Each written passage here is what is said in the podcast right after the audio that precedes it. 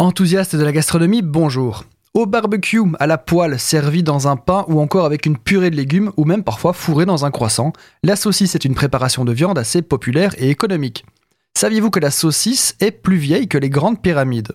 Il est très probable que la saucisse a été inventée afin de conserver la viande, notamment pour le transport sur de longues distances. C'est aussi une façon élégante de ne pas gaspiller les morceaux moins nobles et les déchets de viande.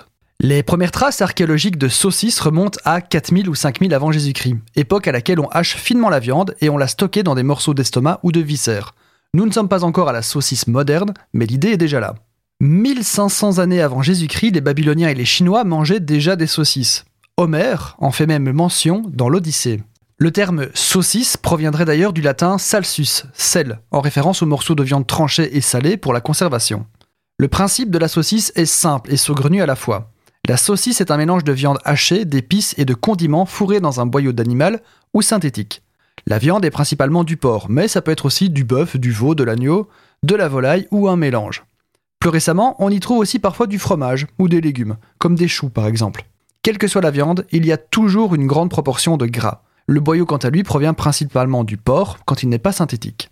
Une fois confectionnée, la saucisse peut être fumée comme la saucisse de Vienne, séchée comme le saucisson, cuite comme le boudin ou à cuire, comme la chipolata ou la merguez. Au Moyen Âge, la saucisse se développe partout dans le monde. Les pays les plus chauds, l'Italie, l'Espagne, la France, produisent des saucisses sèches pour des raisons de conservation, alors que les pays du Nord, comme l'Allemagne, l'Autriche, le Danemark, se spécialisent dans la saucisse fraîche à cuire. La saucisse va vite faire le tour du monde et nous la retrouvons aujourd'hui déclinée à la mode de beaucoup de régions autour du globe.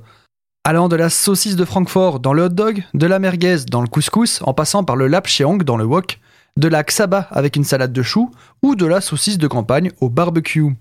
Les lois sont comme les saucisses, il est préférable de ne pas voir leur préparation, disait Otto von Bismarck.